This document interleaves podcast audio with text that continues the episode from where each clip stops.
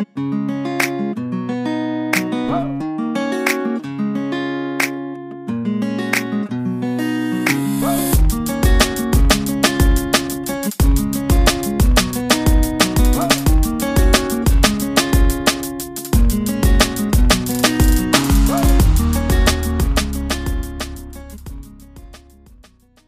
Olá, olá, queridos ouvintes e amigos da Educação Física, sejam muito bem-vindos a mais um episódio do ETC, Exercício Também é Ciência. É uma grande honra estar aqui com vocês, gravando mais um podcast, nosso sétimo episódio.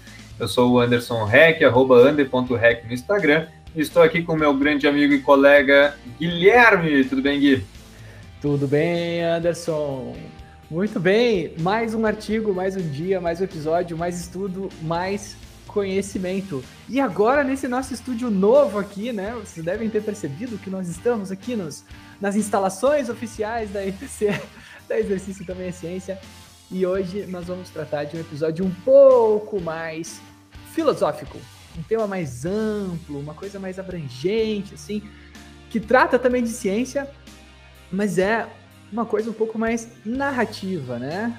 O título do artigo de hoje é Envelhecimento com ritmicidade. Isso é possível? Exercício como um marca-passo para isso? Né? Então é um artigo que ele já traz essas perguntas assim, já traz essas dúvidas, essas interrogações. Eu tô me sentindo narrador esportivo aqui com esse fone de ouvido, cara. Tô me achando o máximo. Uh, esse artigo é do Alexandre Teixeira, Fábio Lira e José Rosa Neto. Mais uma equipe de brazucas, pesquisadores brasileiros aí, artigo de 2020, uma cooperação entre a USP e a Unesp, então duas universidades paulistas aí que se juntaram para escrever esse artigo. Lembrando, galera, compartilhem esse podcast com seus amigos, seus colegas, com a galera toda. Nos sigam no Instagram, sigam a página do Exercício Também é Ciência ali no Instagram para mandar suas dúvidas. Né? Agora a gente está em todas as redes, estamos no YouTube também, por isso o vídeo, por isso o cenário, essa coisa ótima aqui, todo esse profissionalismo. Né? E digo mais, leiam o artigo que vai estar tá no link aqui na descrição do vídeo e do podcast, porque a gente nunca sabe, né? Sempre pode aprender mais. É ou não é, Anderson? Sem dúvida, sem dúvida. E como a gente trata de aqui alguns temas bem curiosos, às vezes alguns temas que precisam de bastante estudo e tudo mais, né? O cara pode, além de ouvir o podcast ali nos principais agregadores, depois ele pode ir lá no YouTube agora e olhar a nossa cara enquanto a gente fala lá, também ouvir mais uma vez o podcast, né? E ouvir quantas vezes quiser o podcast para conseguir absorver o máximo possível das coisas que a gente vai falar aqui. Também precisamos lembrar, né, professor Guilherme, que esse podcast é um apoio, tem bem tem o apoio da Universidade de Caxias do Sul. E agora chegou a hora da gente entender do que trata esse título totalmente diferente aí do, das outras gravações que a gente fez até o momento. Vamos lá para a nossa primeira parte, introdução do nosso estudo.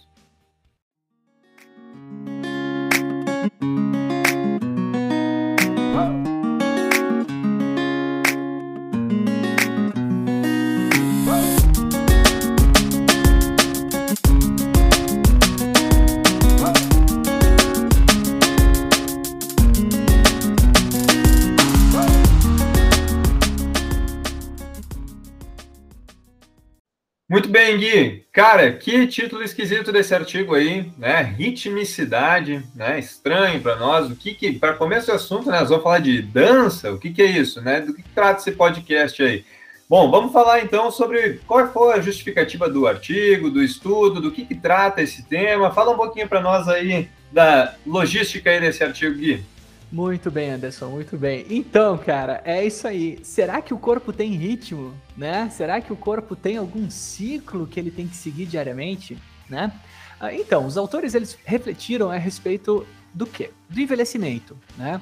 Uh, na introdução, os autores trazem assim que durante o envelhecimento o nosso corpo ele vai passando por uma série de inflamações crônicas que vão aumentando com a idade, né?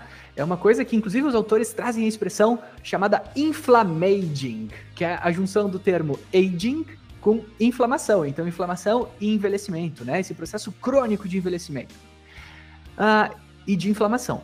E esses processos inflamatórios crônicos dentro do nosso corpo, devido ao envelhecimento, aparentemente atacam nossas defesas, né? O nosso sistema imunológico, atacam as nossas defesas contra problemas da, da saúde diversos, né? E aí eles trazem o seguinte, que uma das formas mais eficazes de se atuar nessa inflamação crônica é a partir de uma boa regulação do nosso ciclo circadiano, né? E que o ciclo circadiano ele é capaz de atuar tanto nos processos inflamatórios quanto nas nossas defesas, no nosso sistema imunológico, né? E mais, olha só, então, o envelhecimento atua no processo inflamatório. O processo inflamatório afeta a nossa imunologia. O ciclo circadiano atua nos processos inflamatórios e nessas defesas, né? É uma das coisas da fisiologia do nosso corpo que atua nessas duas coisas. E aí os autores se perguntam, qual que é a melhor forma de regular o nosso ciclo circadiano durante o envelhecimento, já que ele é tão desregulado na maioria dos velhinhos? E aí, eles trazem que o exercício aparentemente é uma das ferramentas mais eficazes para se regular o ciclo circadiano das pessoas. Então tá aí a jogada dos caras, né? O envelhecimento, a inflamação, o sistema imune, ciclo circadiano. Como é que a gente melhora o ciclo circadiano com o exercício que parece ser uma ferramenta muito eficaz para isso. Muito massa, Gui. E essa parte da inflamação é uma, uma coisa curiosa. Você, o pessoal, os ouvintes aí já devem ter ouvido em outras partes a, a respeito de inflamação crônica e outras coisas mais. Pessoal, essa, essa inflamação é, associada ao envelhecimento, inflammaging, como o Gui salientou, é, é uma das causas, não a única, mas uma das causas que faz com que o indivíduo no processo de envelhecimento esteja, esteja sujeito ou, ou, mais sujeito né, do que um indivíduo mais novo a uma série de outras doenças metabólicas e que têm relação com esse processo inflamatório. Um exemplo mais clássico assim que, que a gente pode pensar é a parte de diabetes do tipo 2. Com o envelhecimento, a gente tem uma, um aumento bem considerável é, do risco de desenvolvimento do diabetes do tipo 2. E um dos motivos principais é por causa dessa inflamação crônica. Então vejam só a repercussão disso. Uh, a gente tem o exercício podendo potencialmente influenciar o ciclo circadiano, o ciclo circadiano influenciando a inflamação, que influencia o envelhecimento. Talvez melhorando essa questão inflamatória, ou trazendo ferramentas para melhorar essa questão inflamatória, a gente pode ter uma ajuda para várias outras coisas, vários problemas associados ao envelhecimento em si. Bom, pessoal, vamos saber como que os autores tentaram abordar esse tema, então. Vamos para os métodos do estudo. Vamos embora.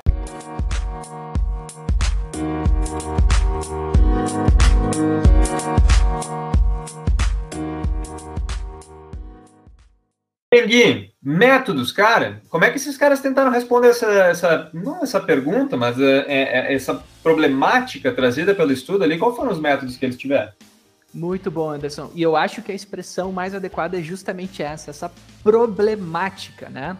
Uh, diferente dos artigos que a gente viu até agora, em que a gente viu assim revisões sistemáticas, mega meta-análises, né, que são essa coisa assim de condensar resultados uh, de uma série de estudos experimentais.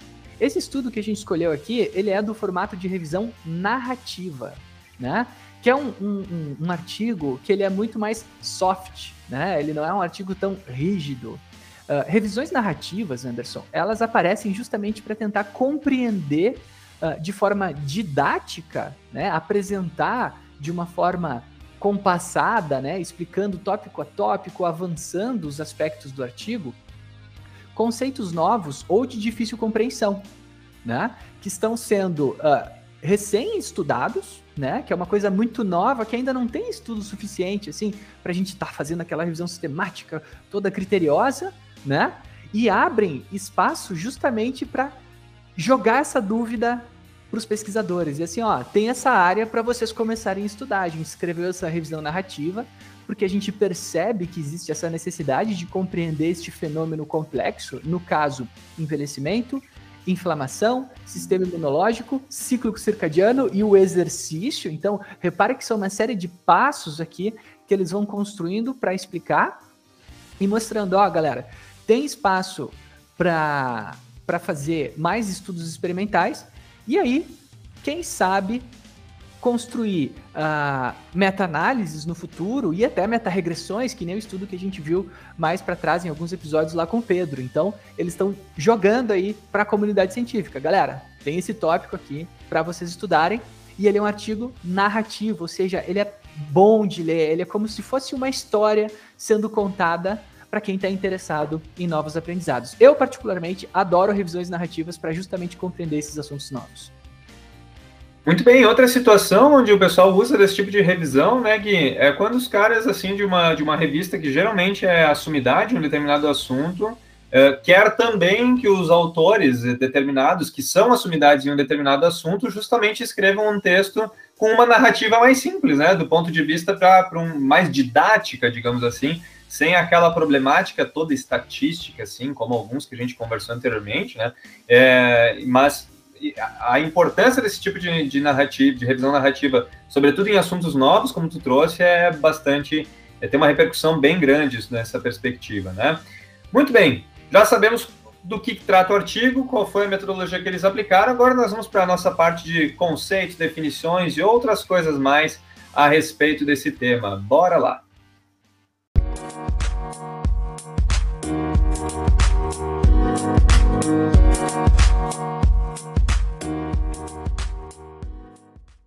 Bem, muito bem, gente. Vamos lá, então. Pô, esse tópico está começando a me parecer bastante interessante, esse trabalho, né? Nós temos agora um tópico bem importante aqui, que na verdade é a parte do podcast que a gente explica alguns conceitos básicos, né?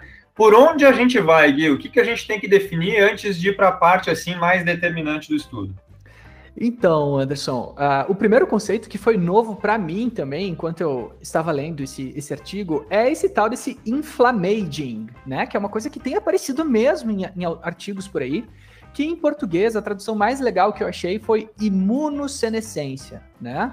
Que é o envelhecimento do sistema imune relacionado à inflamação. Não tem assim muito inflamescência, sabe? Não tem muito essa palavra juntando inflamação e envelhecimento no português, mas essa expressão eu acho que foi a mais uh, mais adequada para traduzir para o português. Né? O que, que acontece? Com o envelhecimento, Anderson, o nosso sistema imune começa a lidar com um status inflamatório, né? ou seja, um processo inflamatório crônico que é inerente ao envelhecimento uh, do organismo.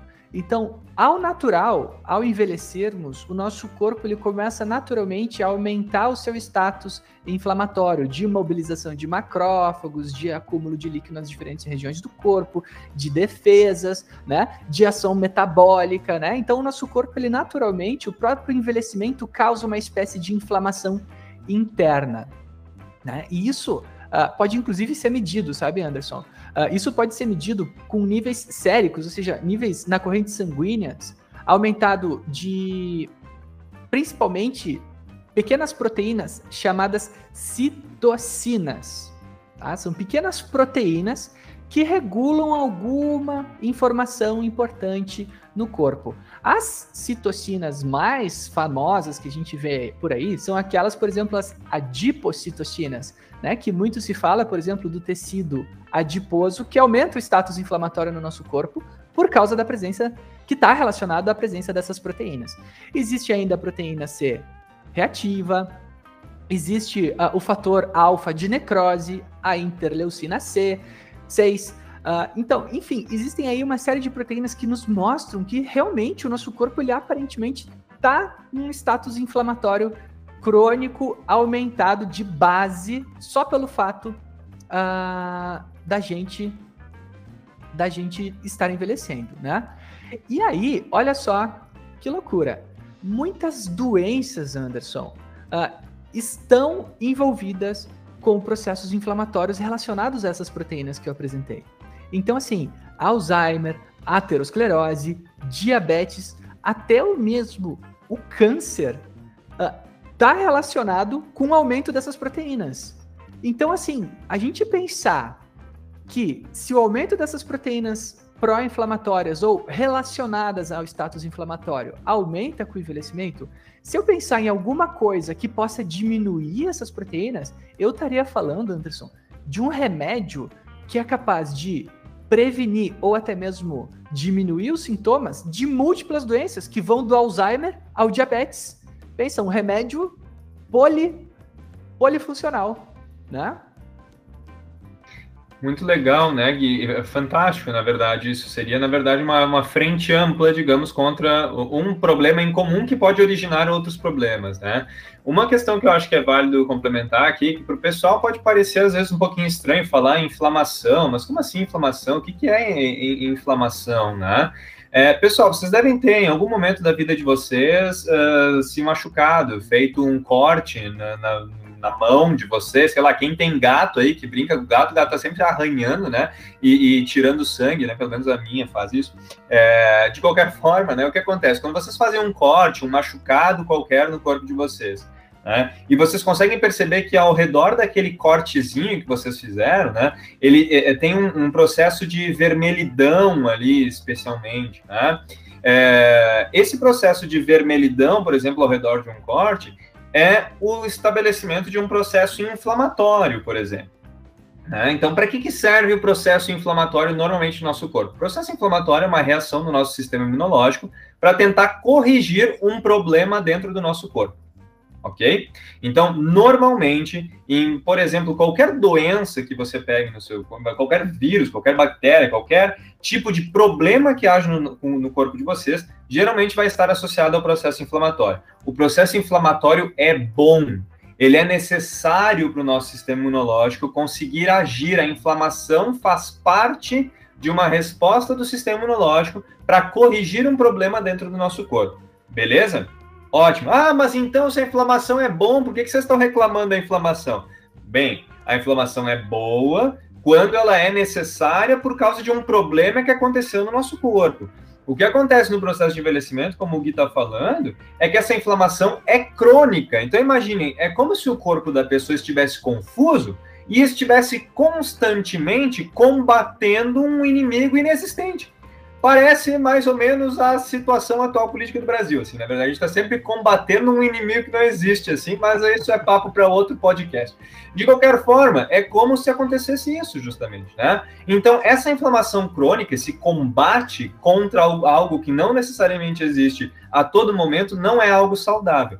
E uma das questões interessantes que o Gui falou sobre a PCR, o PCR é um marcador, a proteína C reativa, é um marcador de inflamação. Pessoal, se vocês forem pegar uns exames aí dos pais de vocês, sei lá, mais pessoas mais idosas e de repente até pessoas mais jovens que têm é, exames é, né, com uma certa frequência e tudo mais, vira e mexe aparece aí no exame de sangue mesmo a PCR, porque a PCR é um marcador de inflamação crônica e geralmente assim, ó, se tem alguma coisa errada do ponto de vista de saúde, do ponto de vista de resposta imunológica, a PCR vai estar alterada. É um exame bem corriqueiro e comum para uma série de doenças né, no nosso corpo. Bom, inflamação, entendemos o que, que é. Tem mais algum conceito importante para nós aí, Gui? Tem, tem mais conceitos importantes, além da gente ver que o Brasil está envelhecendo, né, Anderson? É ciclo circadiano, cara. Olha só, e eu vou te dizer que eu aprendi também muita coisa além a respeito de ciclo circadiano quando eu estava lendo esse artigo, cara. Uh, o ciclo circadiano, cara, ele começou a ser estudado por volta da do final da década de 50 e ele representa a oscilação, então a variação endógena de dentro do nosso corpo de muitos fatores fisiológicos, tá? Em associação à rotação da Terra. Então, olha que loucura. O nosso corpo varia a forma como as suas, os seus funcionamentos fisiológicos estão de acordo com o horário do dia. Né? Então, a rotação da Terra, entendam, horário do dia. Uh, e tem vários fatores que o autor traz como respostas imunológicas uh, diferentes, uh, respostas fisiológicas diferentes. E o mais interessante que eu achei aqui, que é o que traz associação com esse artigo, é que o nosso sistema imunológico também varia com o horário do dia. o nosso sistema imunológico ele responde a um ciclo circadiano adequado. Tá? Inclusive, uh, te, ele traz vários exemplos de, de pesquisas que, por exemplo, uh, sensibilidade a toxinas, né? Um teste assim sobre a sensibilidade de, de, em experiências de toxinas. Dependendo do horário do dia que eu exponho, seja o ratinho, seja o ser humano, uma determinada toxina, agressiva ou não, a nossa resposta e a nossa capacidade de se defender aquilo varia conforme o horário do dia. E isso a gente pensa assim, numa época agora como de pandemia, aí com o vírus rolando, é muito louco a gente pensar e explica um pouco por que, que esse vírus é tão diferente também em tantas pessoas. Quem sabe até o horário que a pessoa se contaminou pode ser capaz de influenciar na nossa resposta imune. Né? E eles trazem exemplos, inclusive, mostrando assim que vacinas têm um pequeno aumento no seu percentual de eficácia se a gente é vacinado ao meio-dia, por exemplo. Cara, quando eu li isso, eu pensei assim: caraca, mano, co como, é que, como é que pode isso? E aí ele mostra também assim que que trabalhadores, uh, por exemplo, que tem o turno invertido, sabe, Anderson? Assim, mais uh, comum, né, seriam seguranças noturnos, né, que dormem de dia e trabalham à noite. Uh, eles têm uma chance muito aumentada, mesmo mantendo bons hábitos de vida, de desenvolver doenças, aquelas que a gente comentou antes, relacionadas ao status inflamatório, doença cardiovascular, diabetes, câncer, até mesmo de se tornarem obesos porque o seu metabolismo tá ali não tá trabalhando nos horários uh, que são mais mais comuns para o corpo da forma como ele evoluiu, né? Então, o ciclo circadiano basicamente é esse status, Anderson. Que maluquice, Gui. Que maluquice isso aí, né? Olha só que coisa louca pensar, na verdade, que a, a, a claridade, a hora do dia que a gente está falando para fazer alguma coisa influencia. Meu Deus, é, é até difícil de, de, de, pensar e talvez até a gente fique meio maluco se a gente pense sobre tudo, todas as possibilidades disso, né? E se fala bastante a respeito disso também em relação à influência que o exercício pode ter em torno disso, né? E, bom, vamos tentar entender o que acontece do ponto de vista do exercício mais adiante, né, Gui? Temos mais algum conceito importante aí para trabalhar antes de finalizar essa parte, Gui? Tem, tem. Assim, ó, que é da onde vem esse ciclo circadiano. Uh, por muito tempo se achou que isso era efetivamente relacionado à claridade, ao escuro, né? Que a gente podia simplesmente mudar mudando uh, o, a luz do ambiente, né? Afinal de contas, a gente tem aí sen sensores né, óticos e diversas partes do corpo que respondem efetivamente à luz. No entanto, o que, que se percebeu? Que todos os mamíferos têm no hipotálamo, né, uma espécie de relógio interno, ou seja, tem uma parte dentro do nosso cérebro que responde ao horário do dia. E o mecanismo disso ainda não está bem compreendido. E mais do que isso, Anderson, todos os nossos órgãos têm genes que eles chamam de genes relógio, relógio ou clock genes, né? Que são genes que respondem à hora do dia, que são suprimidos ou ativados em resposta ao horário que a gente está. Então, Anderson, é como assim, o seguinte, cada órgão nosso tem um reloginho, né? Cada órgão nosso tem, tem um reloginho que estão o tempo todo se ajustando com esse relógio central no hipotálamo. Então, todo o nosso corpo efetivamente tem aquilo que a gente chama, que as nossas mães chamavam, a minha mãe chama até hoje, o nosso relógio fisiológico, né? Cada órgão tem esse tipo de gene que responde ao horário chamado de clock genes, que se que estão o tempo todo se sincronizando com o hipotálamo nesse grande relógio central que a gente tem lá no nosso encéfalo, Anderson. Olha, pessoal, eu convido todos vocês agora a clicarem no botão de pause do podcast de vocês, botar o pause aí no vídeo de vocês, tentar digerir essa informação, essas informações muito legais a respeito do nosso relógio biológico. Não é mito, hein? Não é mito. Temos um reloginho dentro de nós. Vamos saber o que a gente faz com esses, todos esses conceitos agora na parte de resultados do nosso podcast.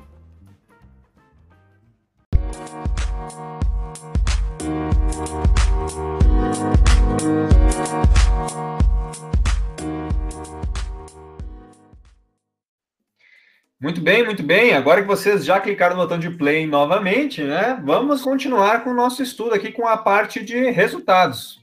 E a, depois de tudo isso que a gente contextualizou anteriormente, né, Gui? Qual é a relação de tudo isso que a gente falou com o envelhecimento? Então, Anderson, uh, com o envelhecimento, o nosso ciclo circadiano começa a se desregular, tá? Só que mais importante, isso se desregula principalmente por causa do nosso hábito de sono.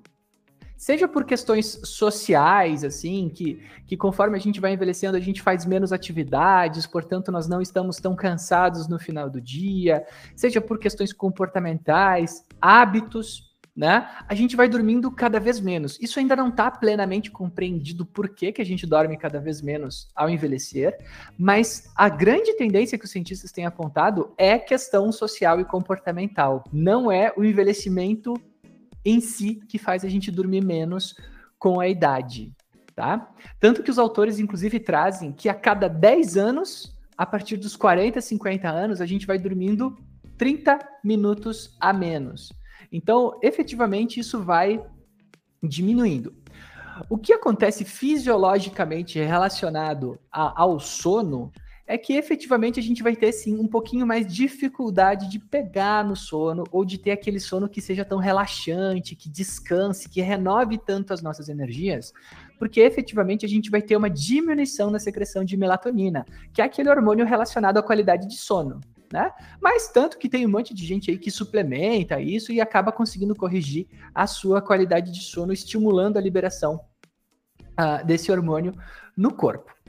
E Anderson, lembra aquilo que eu falei sobre a questão dos trabalhadores noturnos, né? Que eles viram o relógio, né?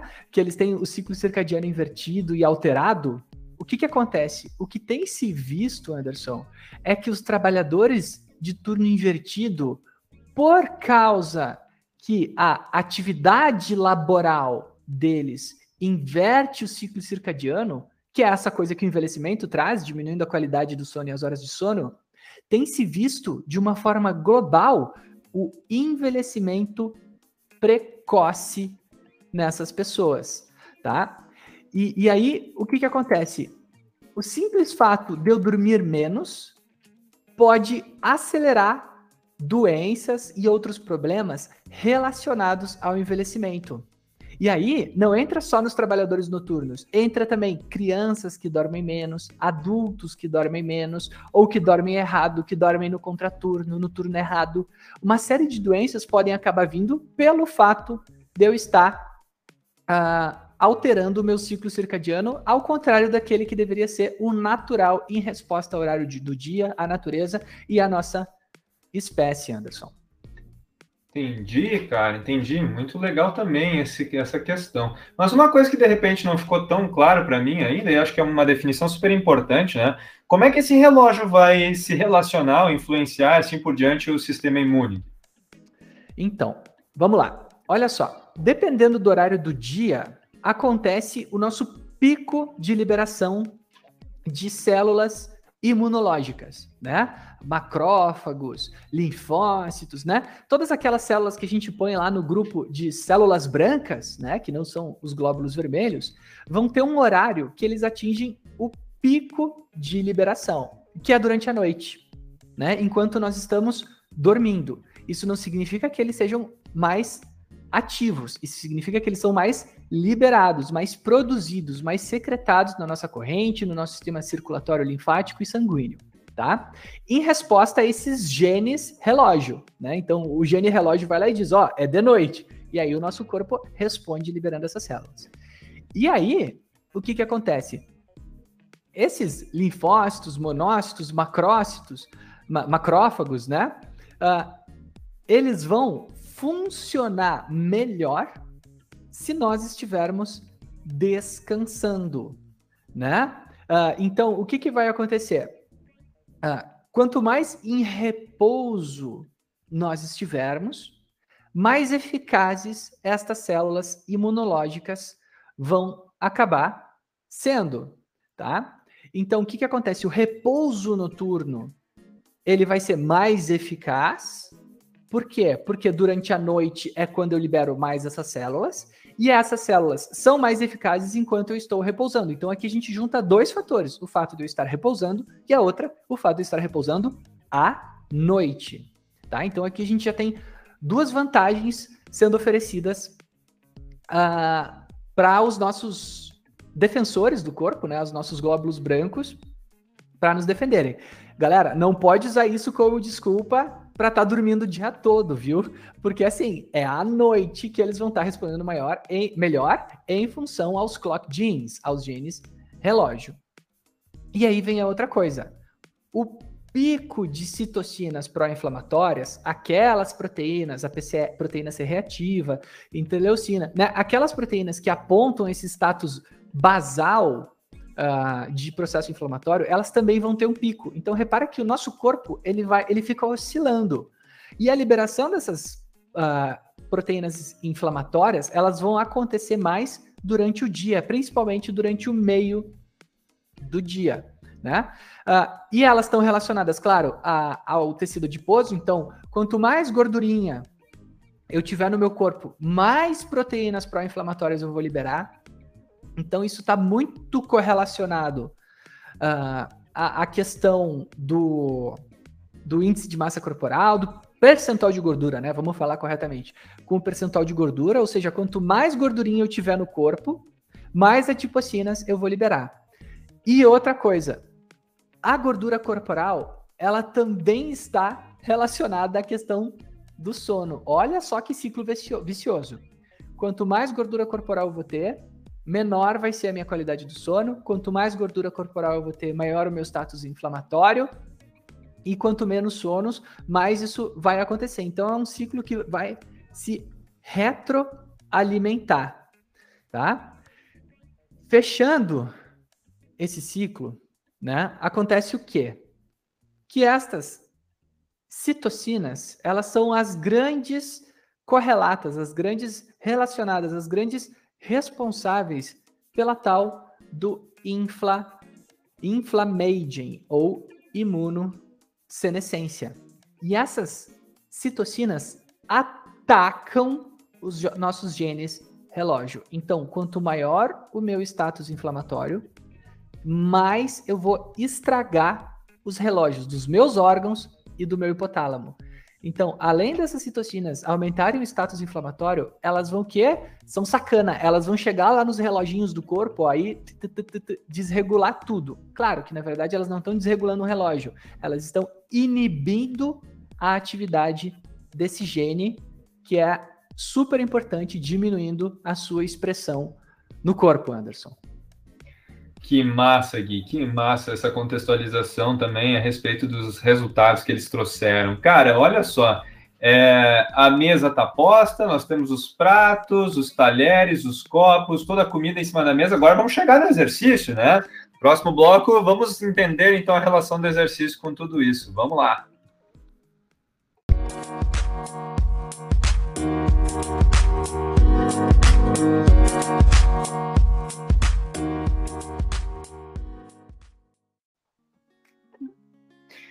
Muito bem, Gui. Tudo muito interessante que tu colocou até agora, cara. Mas o nome desse, desse podcast é Exercício também é Ciência. Vamos falar de exercício então. Onde é que está o exercício nessa história toda de inflamação, ciclo circadiano e tudo mais? Galera, agora é o seguinte, ó. Quem está ouvindo a gente no podcast aí no YouTube e eu sei que clicou naquele 1,5x ali para acelerar e, e economizar tempo, agora vai fazer o seguinte: vai botar no 1x e vai ouvir com muita atenção o que eu vou falar agora. O exercício, ele também libera citocinas. Só que o exercício, ele libera citocinas ao contrário, citocinas anti-inflamatórias. Essas citocinas liberadas durante o exercício, elas vão fazer o quê? Vão inibir a liberação das citocinas pró inflamatórias. O que, que acontece, gente, é que o exercício é a nossa única ferramenta conhecida, não medicamentosa, capaz de efetivamente inibir a liberação das citocinas pró-inflamatórias. E ainda de quebra, Se eu faço exercício muito tempo, eu consigo diminuir o meu percentual de gordura, fazendo com que o meu corpo também diminua a sua autoliberação de citocinas pró-inflamatórias do tipo adipocitocinas, que são essas relacionadas ao tecido adiposo. Tanto que o exercício, quando se entra nessa área do sistema imunológico, ele é chamado de terapia anti-inflamatória. Olha só, eu vou rep repetir. O exercício crônico, quando a gente entra nessa, nessa área do sistema imunológico e do, da inflamação basal, ele é chamado de terapia anti-inflamatória. É um estímulo que é capaz de diminuir o status basal de inflamação no nosso corpo. Muito massa, Gui, muito massa. E, cara, uma, uma, uma, complementação a esse assunto, mas que eu vou deixar, eu vou deixar no ar, tá? A gente não vai aprofundar isso hoje, não. É o seguinte, cara, porque esse efeito do exercício, é, esse efeito anti-inflamatório do exercício, ele é, ele depende de muitas coisas, tá, pessoal? Ele depende da modalidade, ele depende da intensidade com que o exercício é feito, ele depende de muitas coisas. É muito legal esse tema, eu gosto bastante. Mas a gente não tem como fazer um podcast de três horas aqui e abordar tudo. Então já fica aí a dica para uns próximos episódios futuramente. Vamos falar mais sobre a parte de imunologia e exercício. Vamos abordar essa parte inflamatória de novo, com certeza, porque é muito massa, Gui, muito massa. E, e bom, onde é que entra o ciclo circadiano, Gui? Então, Anderson, o que, que acontece, né? Porque, afinal de contas, o título do, do artigo é o exercício né, como marca-passo desse nosso ritmo circadiano, desse nosso ciclo circadiano. Aqui, galera, a gente tem que pensar num gráfico. Né? Vamos imaginar um gráfico que é exatamente o exemplo que os autores trazem no artigo. Um gráfico que está assim, com uma linha reta passando por ele. Esse gráfico é o nosso status inflamatório. Se a gente é sedentário, isso está em linha reta. Por quê? Porque a gente está o tempo todo liberando essas citocinas e a gente não faz nada para tentar puxar elas para baixo. Aí de noite, que seria o momento que a gente iria lutar contra elas, se a gente está lá depois de 60, 70 anos, o nosso sono não é tão revigorante, então a gente não consegue baixar esse status inflamatório, Anderson, porque o nosso sono ele já não tem aquela, aquela toda aquela qualidade, né? Então, Agora, vamos pensar também que esse status inflamatório fica atacando o nosso reloginho biológico. Então, cada vez mais o nosso sono vai render menos e o nosso dia vai provocar cada vez mais inflamação. E onde é que entra o exercício? O exercício ele vai entrar durante o dia, olha só, puxando esse gráfico de status inflamatório para baixo. Como? Seguinte, ele vai entrar com as citocinas anti-inflamatórias, né?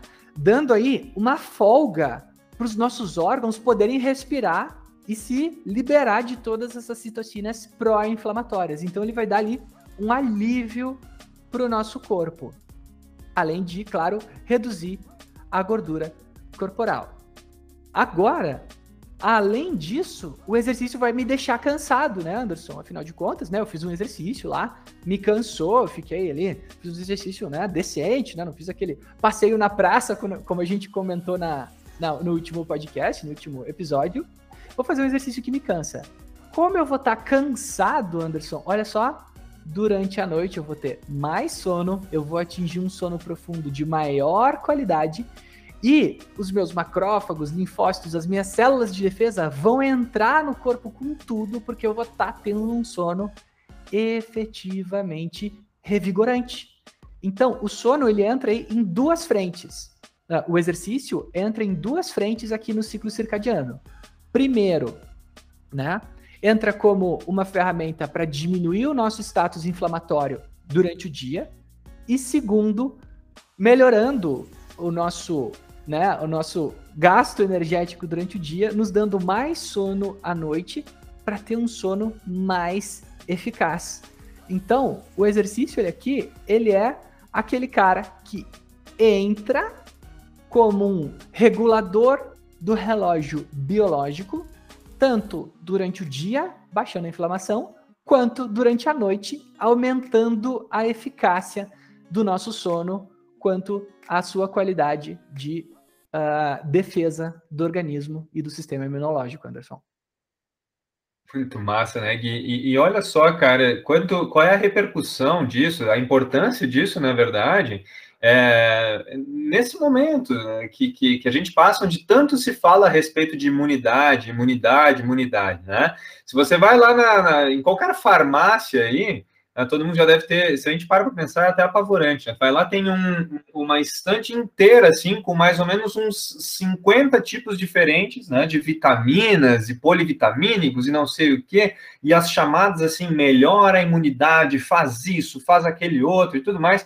É, sinceramente, Gui, acho que a gente tem muito mais possibilidade, do ponto de vista científico, garantir que o exercício vai ter uma influência sobre isso do que esse monte de pílulas, às vezes, assim, que não se, que, que não se sabe da onde que veio, né? Ou fora aquelas, aquelas, aquelas dicas assim de não, mas o meu bisavô tomava chá de abobrinha com beterraba e não sei o que e melhorava a imunidade. Não, a respeito disso.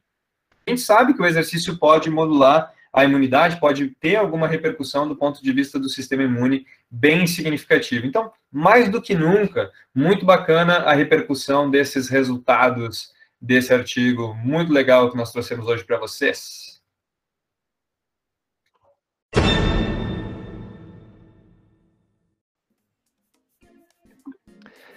Muito bem, pessoal. Chegamos então ao final do episódio. Espero que vocês tenham compreendido aí toda essa maluquice que a gente tentou passar. Para mim foi uma maluquice de entender. E será que eu entendi certo? Olha, galera, vocês só vão saber se vocês entrarem no link aqui do artigo e ler vocês mesmos e aprender muito mais do que eu e compreender esse artigo muito melhor do que eu e o Anderson aqui trouxemos para vocês. Uh, como recomendação hoje, gente, galera, vamos usar esse Instagram aí para alguma coisa que presta, né? arroba ScienceSetFree, tá? É um perfil no Instagram somente sobre ciências, né? Somente sobre aí os, as questões mais inovadoras na área da ciência. Eles trazem muita coisa sobre biologia e sobre ciência aeroespacial, assim. É bem bacana para a gente estar tá se informando sobre coisas mais, mais recentes aí nas áreas diversas e fugir um pouco também só da nossa área e estudar aí o que mais der vontade e que der ânimo para nós, né, Anderson? Muito massa, Gui. E eu vou dar uma recomendação aí para o povo da educação física aí, de uma forma geral, nem do treinamento, nem de nada. O pessoal da educação física vai adorar essa série. O nome da série é Esportes do Mundo, é uma série que está no Netflix, tá? Recomendo muito. Ela trata de esportes alternativos, assim, esportes diferentes que vocês, é, sinceramente, acho pouco provável que boa parte deles vocês faziam ideia que existia. É uma série muito legal, recomendo bastante para vocês, especialmente episódio 2 e 4. Fica aí a dica para vocês, depois dê um feedback se foi uma dica furada ou não. Ok, gente? É isso por hoje, até a próxima, um abraço. Valeu, até a próxima, pessoal.